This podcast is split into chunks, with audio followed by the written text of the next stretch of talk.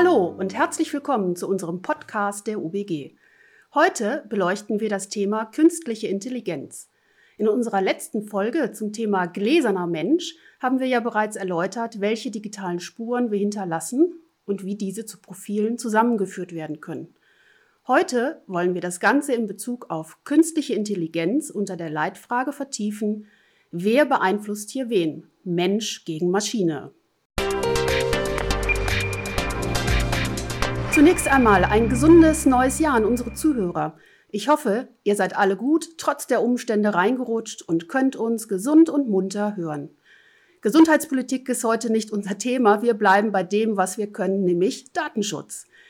Wir sind heute zu viert. Da ist einmal Arthur, unser Hahn im Korb, die immer hinterfragende Isabel, die sehr erklärfreudige Lisa und ich natürlich als Big Boss. Ja, wir freuen uns, dass wir heute endlich hier den Podcast aufnehmen können. Und mit der Technik für die Aufnahme im Homeoffice kennen wir uns ja mittlerweile auch aus. Naja, ich brauche ab und zu immer noch Isabel, die mir hilft. Schön, dass wir alle gesund geblieben sind. Das soll auch bitte weiterhin so bleiben. Ja, bitte. Also ich freue mich, euch immer sehen zu können, aber natürlich live und in Farbe wäre natürlich ähm, schön. Ja, ich finde es auch super, dass wir alle gesund geblieben sind und unseren Podcast nicht aus den Augen verlieren. Ich war ja, glaube ich, auch die Erste, die genervt hat. Das stimmt. ähm, schade, dass das immer noch über Videokonferenz laufen muss, aber das ist, wie Barbara schon meinte, ein anderes Thema und gehört thematisch eher weniger zum Datenschutz.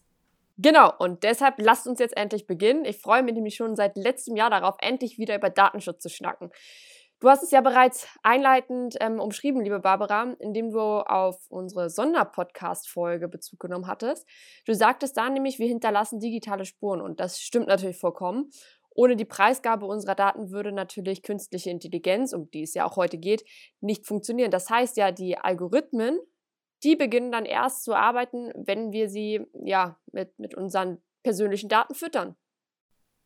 Wohl wahr. Und wir haben ja in unserer Sonderfolge schon darüber gesprochen, dass alles, was wir im Internet tun, also alle Daten, die wir bewusst oder unbewusst, freiwillig oder unfreiwillig zur Verfügung stellen, ähm, gesammelt, gespeichert und zum Profiling oder Profilbildung genutzt werden können. Deshalb bekommen wir oftmals im Netz personalisierte Werbung ausgespielt für, für Dinge, die uns tatsächlich auch interessieren. Das geht euch bestimmt genauso, oder? Ja, das geht mir genauso. Und ich staune auch immer wieder, ähm, wie interessant in Teilen die Werbung ist. Und äh, manchmal bestelle ich dann deswegen auch, äh, weil es natürlich auch Bedürfnisse in mir weckt, diese Werbung zu erhalten. Und aktuell ist es bei mir ganz extrem mit der Fitnesswerbung, die mir ähm, auch einfach den ganzen sozialen Medien angezeigt wird. Ich bin ja eine begeisterte Läuferin und seit dem Lockdown auch Yoga-Fan. Jedenfalls werden mir überall ähnliche Fitnessprogramme angezeigt, natürlich immer in Ergänzung mit gesunderer Ernährung im Moment. Ja, aber ist das nicht eigentlich normal um die Jahreswende rum? Also rechnen die Unternehmen nicht sogar zum Jahresbeginn damit, dass ja, wir alle gute, gute Vorsätze haben? Und bei den meisten ist es dann eben, ich möchte fitter werden oder ich möchte gesünder mich ernähren. Ja, also ich muss dieser auch zustimmen. Ich glaube auch nicht, dass das groß was mit künstlicher Intelligenz zu tun hat. Außer vielleicht, äh, dass die auf, dir, auf deine Bedürfnisse zugeschnittenen Anbieter angezeigt werden. Aber grundsätzlich hat sich das ja in den letzten Jahren, wenn nicht sogar Jahrzehnten, eher schon so, ich sag mal, eingebürgert, dass man zu Beginn des neuen Jahres mit Werbung zu Fitness und Ernährung überhäuft wird. Da sind, wie Lisa schon meinte, alle noch in ihrer Lethargie vom Weihnachtsessen und zugleich höchst motiviert, was im neuen Jahr zu ändern. Also selbst die Plakatwerbung von Fitnessstudio zeigt ja zu Beginn des Jahres immer mega Angebote. Ach, äh, Isabel, aber Fitnessstudios sind doch im Moment geschlossen, deswegen muss ich ja meine Yoga-App nutzen. Ja, aber glaubst du oder nicht, ich habe neulich tatsächlich äh, Werbung von einer Fitnessstudio-Kette gesehen. Du musst den Vertrag jetzt abschließen, zahlst aber erst, wenn das Studio wieder öffnen darf, also nach dem Lockdown oder nach dem Lockdown danach, wie auch immer. Und äh, zahlst dann aber halt den Aktionspreis, den du jetzt im Januar halt abgeschlossen hast. Okay, also ich gebe es zu, Fitnessstudios, gesunde Ernährung war vielleicht ein schlechtes Beispiel von mir, aber das mit der personalisierten Werbung, die komplett auf mich zugeschnitten ist, das stimmt wirklich. Denn mir wird wirklich das ganze Jahr über äh, Werbung für den gesunden Lifestyle angeboten. Werbung jetzt für Vorschlaghammer, äh, Bohrer und irgendwas, die kriege ich allerdings nicht.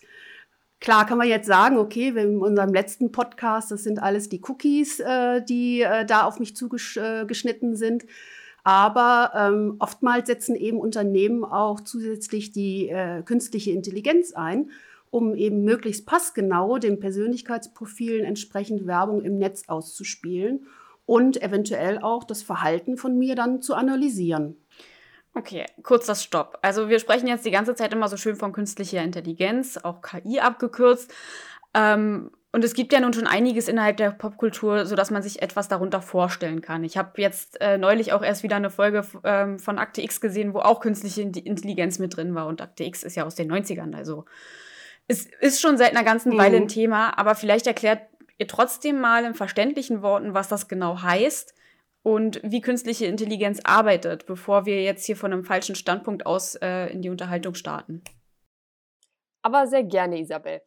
Ich glaube, das freut mich, Lisa. ich glaube, einige können zunächst nicht wirklich irgendwas mit der Bezeichnung anfangen, geschweige denn, ja, also es gibt ja auch noch den Begriff Artificial Intelligence, also AI dann abgekürzt, so wird sie auch genannt. Und ähm, ja, in Bezug auf unsere Leitfrage, wem, wer beeinflusst ja eigentlich wen, stellen wir uns ja zunächst erstmal Folgendes fest. Ähm, das heißt, ja, erstens der Mensch, also der Entwickler, erschafft ja die künstliche Intelligenz. Zweitens, der Mensch gibt im Entwicklungsprozess dieser KI alle Fäden aus der Hand, weil drittens die Maschine selbst zu denken beginnt, selbst festlegt, wo sie ihre Prioritäten setzt. Und genau das schafft eben auch das Problem, dass die Entscheidungsfindung der KI von niemandem mehr nachvollzogen werden kann. Noch nicht einmal von dem Entwickler selbst.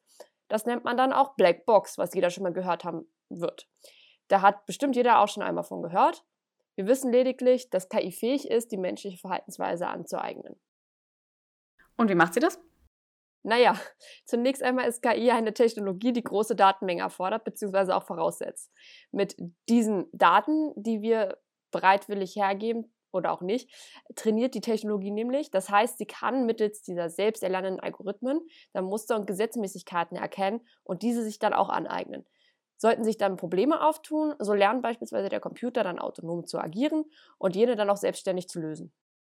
Okay, also halten wir das kurz mal fest. Eine künstliche Intelligenz wird zunächst rudimentär von Menschen geschaffen und mit dem Werkzeug ausgestattet, selbst zu lernen und sich weiterzuentwickeln. Mhm. Dafür dann das Wörtchen Intelligenz. Auf das, was dabei rauskommt, also welche Persönlichkeit sich da entwickelt, darauf hat der Erschaffer dann aber keinen Einfluss mehr. Er kann sie dann höchstens abschalten und von vorne beginnen. Genau. Richtig. Ich habe mal vor Jahren einen Roman gelesen von Dan Brown, den fand ich super äh, interessant. Der war echt schon älter, weil der beschreibt eigentlich das Problem mit der künstlichen Intelligenz äh, recht gut. Also da ging es natürlich um künstliche Intelligenz. Und ähm, ja, und hier in diesem Roman bringt dann wirklich die künstliche Intelligenz dann auch den eigenen Entwickler hinterher um, ähm, weil, ich spoiler gerade. Mhm. Sorry, falls jemand den Roman noch mal lesen wollte, ich habe voll gespoilert. Also auf jeden Fall bringt die künstliche Intelligenz den Entwickler um, äh, weil sie dann hinterher feststellt, dass der sowieso an Krebs sterben würde und meint, das ist doch ein Akt der Gnade. Ja, also es klingt interessant. Sogar Buchempfehlungen gibt es hier, wenn auch mit Spoilern. ähm, wobei ja, wir das ja gerade vielleicht noch so einigermaßen eindampfen konnten. ja, in dem Roman geht es auch wirklich komplett um was anderes als das, was ja. ich gerade erzählt habe. Na, ja, klar. Ja, ja. Und deswegen jetzt von der Fiktion zur Wirklichkeit. Ähm, das ist nämlich wirklich wahr gewesen, was ich jetzt erzähle und nicht einfach nur ein erf erfundener Roman. Ähm, nämlich ein Online-Händler, der hat mal wirklich eine KI sich angeschafft und der wollte eigentlich den Bewerbungsprozess effizienter gestalten. Und ähm, am Anfang haben sich immer nur Männer beworben und daraufhin zog das System den Schluss, dass es sich bei dem männlichen Personenkreis um die bevorzugte Gruppe handeln müsste. Und äh, ja, und das führte dann dazu, dass die KI gesagt hat, Frauen nehmen wir nicht und äh, die Frauen kriegten dann auch eine schlechtere Bewertung. Das ist doch aber voll diskriminierend und das durch einen Computer. Also ich meine, reicht es nicht, dass Menschen einander diskriminieren? Ich habe ein ähnliches Beispiel. Erinnert ihr euch an den Social Media Bot, der von Microsoft entwickelt wurde? Tai war der Name. Microsoft hatte den Boot äh, 2006 entwickelt, um der Öffentlichkeit zu zeigen, was KI für ein Potenzial bietet. Und der Boot sollte sich mit Menschen über Twitter unterhalten und mit der Zeit eine eigene Persönlichkeit entwickeln. So war die Idee. Diese Persönlichkeit sollten von diesen Unterhaltungen und Kommentaren der User geprägt sein. Ja, daran kann ich mich super dunkel dran erinnern. Ähm, das ging aber doch nach hinten los, oder? War der nicht nur 16 Stunden oder so ein bisschen, ganz kurze Zeit nur aktiv? Ja, das hast du richtig in Erinnerung. Tai war nur so kurze Zeit aktiv, weil so viele negative Kommentare und unsere Beiträge seine Persönlichkeit beeinflussten, so dass er sich sehr radikalisierte und man ihn einfach deaktivieren musste. Und zwar nach, ja, sechs Stunden. Okay, also hier wäre dann im Vorfeld wahrscheinlich äh, eine KI nützlich gewesen, die Diskriminierung und radikale Beiträge bzw. Kommentare verhindert. Hätte man also eine KI gehabt, die der KI namens Tai beim Lernen hilft, dann wäre das Problem Radikalisi Radikalisierung elegant umgangen worden, oder? Verstehe ich das jetzt falsch? Richtig, Isabel. Also damit KI nicht diskriminiert oder radikalisiert, müssen dann im Vorfeld entsprechende ähm, Algorithmen programmiert werden, um das zu verhindern. Dafür muss man aber natürlich die Gründe hinter der Diskriminierung auch im Vorfeld erkennen, was in dem Beispiel von Barber anscheinend ähm, nicht der Fall war. Ja, richtig. Aber nicht nur eben diese Algorithmen sind wichtig, sondern es kommt eben auch auf die Qualität der Eingangsdaten an, also mit dem, womit ich die KI überhaupt fütter. Ähm, denn auch die Auswahl und Erfassung dieser Daten äh, bestimmt dann ja hinterher das Ergebnis der Blackbox. Und deswegen müssen eben auch äh, die Ergebnisse, also nicht nur in der Testphase, sondern die ganze Zeit permanent kontrolliert werden, damit es eben nicht zu Diskriminierung oder Radikalisierung kommen kann. Quasi ähm, muss man sich das so vorstellen, Mensch und Maschine müssen eigentlich die ganze Zeit gemeinsam lernen. Hm, KI-Systeme stellen nämlich ähm, ja sicherlich auch eine substanzielle Herausforderung dar, aber sie können natürlich auch eine enorme Wertschätzung, äh, Wertschöpfung in vielen Bereichen sein, beispielsweise Wirtschaft und Gesellschaft. Ne? Das verstehe ich jetzt nicht genau. Wie meinst du das? Äh, Lisa meint bestimmt, dass KI-Systeme auch ihre guten Seiten haben. Genau, Arthur. KI-Systeme werden ähm, beispielsweise bereits in der Medizin zum Beispiel unterstützend in Forschung und Therapie eingesetzt. Schon heute sind ähm, ja, neuronale Netze in der Lage, automatisch komplexe Tumorstrukturen zu erkennen. KI-Systeme können auch genutzt werden, um Depressionserkrankungen zum Beispiel anhand des Verhaltens in sozialen Netzwerken oder aber auch anhand ähm, ja, der, der Stimmmodulation beim Bedienen von Sprachassistenten zu erkennen. Und ja, in den Händen von Ärzten kann dieses Wissen dem Wohl der Erkrankten natürlich dienen. Und ja, naja, gut, in den falschen Händen jedoch, ja, da kann es auch missbraucht werden, das ist klar. Ja, und wir dürfen aber vor allen Dingen nicht die Augen davor verschließen ähm, und so tun, als würde es KI einfach nicht geben und als sei was wirklich was ganz Schlimmes. Ähm, in einer im letzten Jahr durchgeführten Studie gaben drei Viertel der Befragten nämlich an, dass ihr Unternehmen bereits KI verwendet oder dieses gerade einführt. Das sind äh, wirklich 20 Prozent mehr als äh, im letzten Jahr und das zeigt eigentlich deutlich diesen Stellenwert der Technologie. Wusstet ihr eigentlich, dass die Top 4 Plätze der eingesetzten KI ähm, aktuell belegt werden von der Sprachanalyse, 51 Prozent, gefolgt von der Bilderkennung, Textanalyse und dem Übersetzen von Texten, jeweils mit 46 Prozent? Nö, das wusste ich nicht.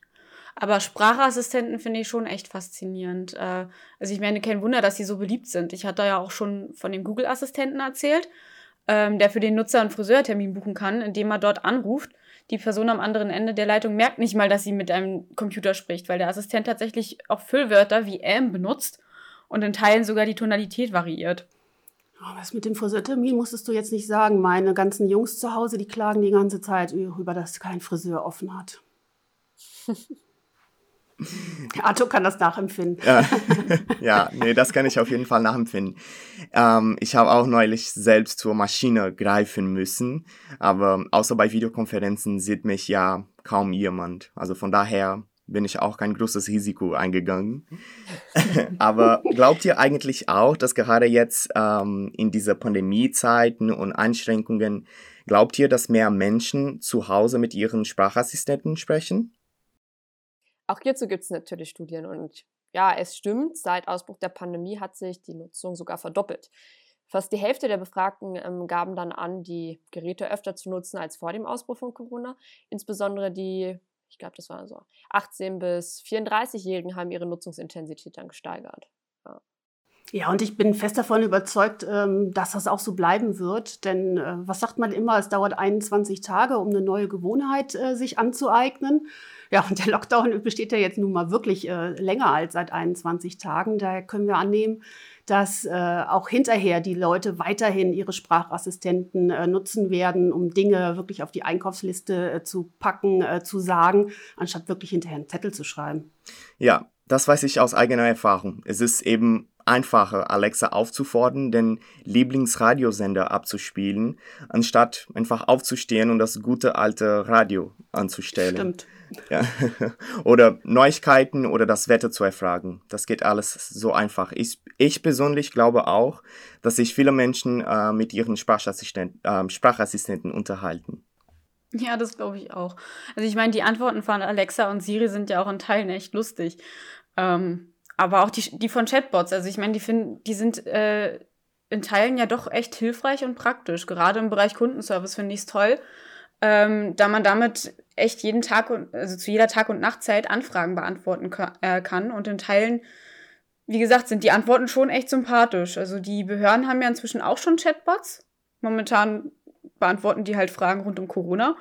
Ähm, was ich auch nachvollziehen kann, weil ich glaube, die Mitarbeiter, wenn man die da stattdessen hinsetzen würde, die würden Schreibkrampf kriegen, wenn die die ganzen Fragen beantworten müssen, die ganze Zeit tippen. Stimmt, stimmt. Und äh, wir haben wirklich beobachtet auch, dass der Einsatz von Chatbots jetzt in letzter Zeit zunimmt. Und wir haben auch wirklich öfters auch Kunden ähm, Anfragen wegen Chatbots und ähm, dass wir dann die Datenschutzbestimmungen dazu schreiben sollen und machen sollen. Und wenn die KI dahinter stimmt, sind Chatbots wirklich eine ganz tolle Sache.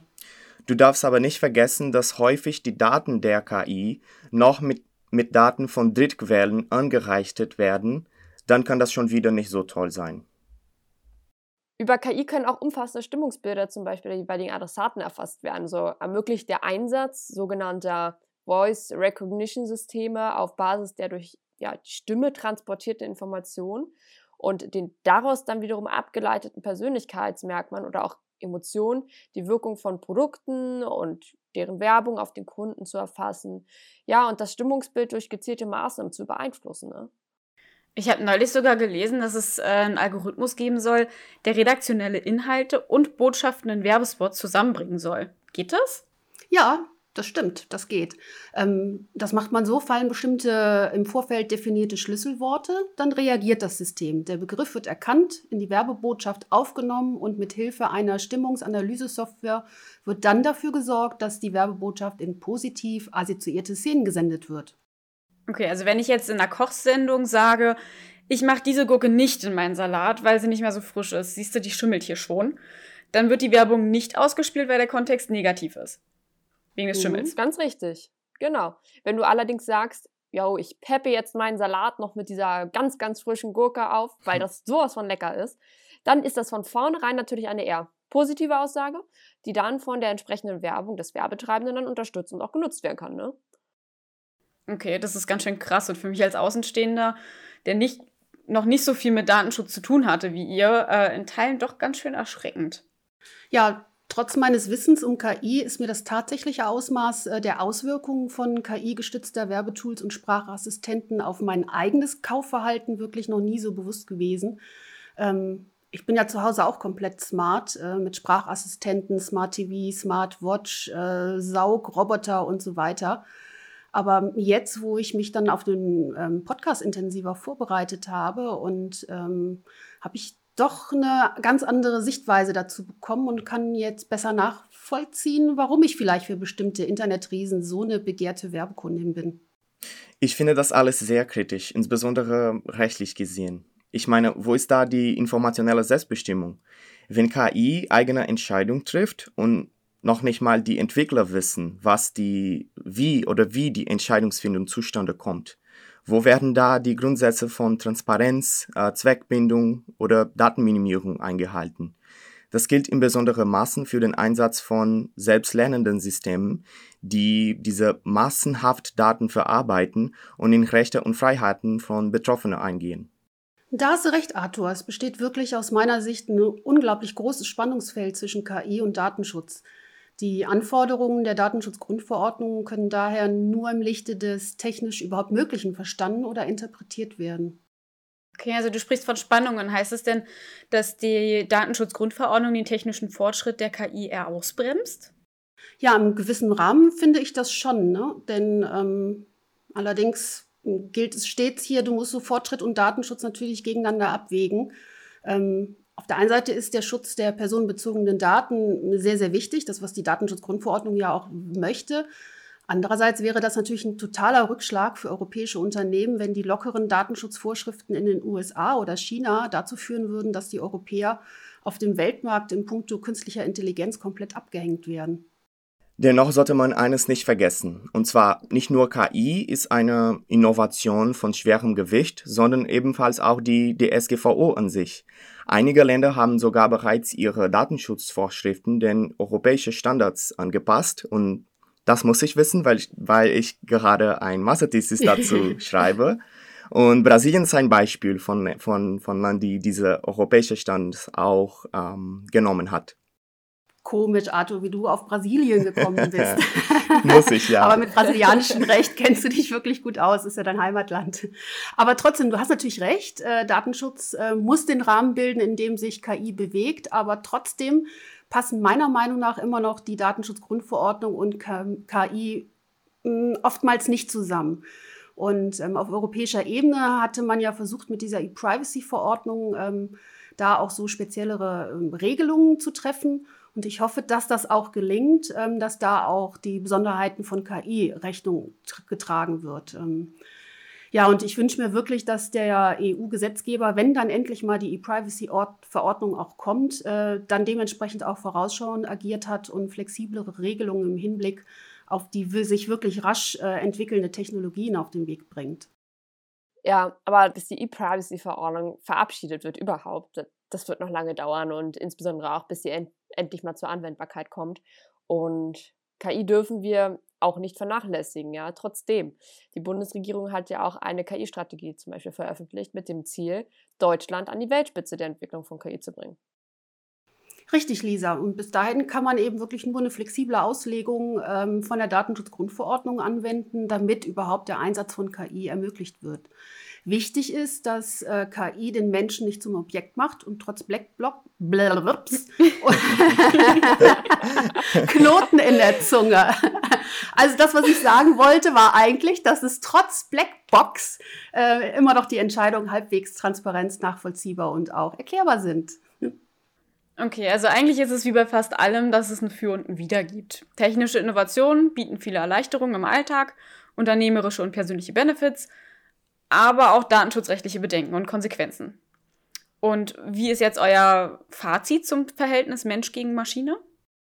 Also für mich ist wirklich äh, wichtig, äh, dass auch ethische Grundsätze bei der Entwicklung von KI einbezogen werden. Wissenschaft, Datenschutz, Politik und auch die Entwickler von KI müssen wirklich eng zusammenarbeiten ähm, wirklich KI ist notwendig und kann nicht ignoriert werden. Ohne KI würden wir ja da wieder in der Steinzeit, Mensch, äh, in der Steinzeit leben. Aber wichtig ist, dass Menschen die KI und die Entscheidung, die getroffen wird von der KI, auch hinterfragen. Es darf also wirklich nicht so weit kommen wie in meinem Roman, äh, den ich eben erzählt habe, dass sich die KI gegen den Menschen richtet. Ähm, und glaube ich persönlich, wird man sich nur auf KI verlassen, wäre das wahrscheinlich auch ganz schön eintönig. Denn keine KI kann so kreativ, sprunghaft und interessant sein wie Menschen und sich so oft versprechen wie ich heute. Nicht nur du, Barbara, wir alle. Also ich muss okay. auch sagen, dass ähm, KI schon viele Vorteile mit sich bringt.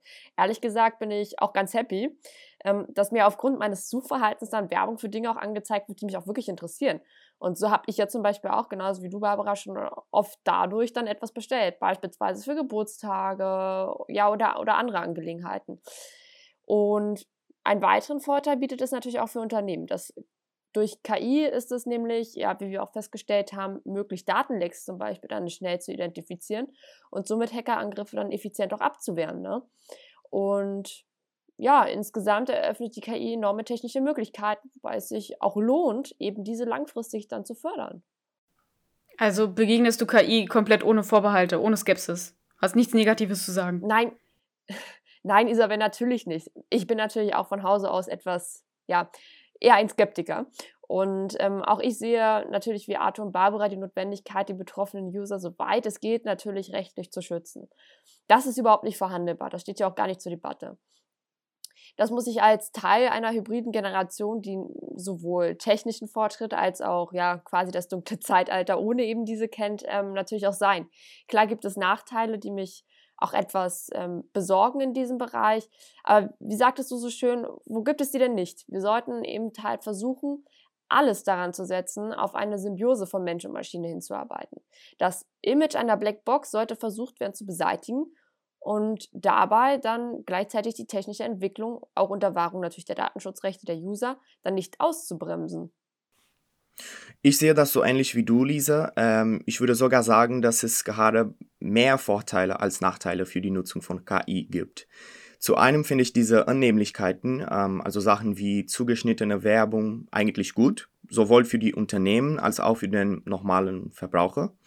Darüber hinaus gibt es auch andere Anwendungsbereiche, wo KI derzeit ganz positive Verbesserungen anbieten kann, wie zum Beispiel in Gesundheitssystemen. Ähm, es ist aber natürlich wichtig, dass wir den menschlichen Aspekt an KI nicht vergessen, also wie zum Beispiel Chatbots aggressiv werden können oder wie Algorithmen Menschen gegenüber diskriminierend sein können und so weiter. Also wir dürfen nicht vergessen, ähm, dass diese KI nicht perfekt sind und dass wir als Menschen immer dafür sorgen müssen, also dass wir verantwortlich dafür sind, dass eine KI immer für Gutes eingesetzt wird. Das nenne ich ein Schlusswort. Mhm. Also äh, ich denke, wir machen dann hier auch so langsam mal Schluss. Ihr habt mir ähm, viel zum Nachdenken gegeben, wie immer. Ähm, und es hat mir auch wieder sehr viel Spaß gemacht mit euch. Und ja. Ja, ich hatte auch super viel Spaß mit euch und ich glaube auch, bevor wir hier noch intensiver diskutieren, sollten wir jetzt wirklich Schluss machen. Deswegen bleibt mir nur noch zu sagen, wir freuen uns super, dass ihr uns auch im Jahr 2021 wieder eingeschaltet habt und wünschen euch und euren Familien in diesen Zeiten wirklich viel, viel, viel Gesundheit. Ja, und gebt uns außerdem natürlich gern Feedback oder nennt uns Themen, über die wir eurer Meinung nach, nach beim nächsten Mal sprechen sollten. Meldet euch unter ubgnet.de slash datenschutz-podcast. Lasst uns gern natürlich auch ein Like auf Facebook da. Bis zum nächsten Mal. Tschüss. Tschüss.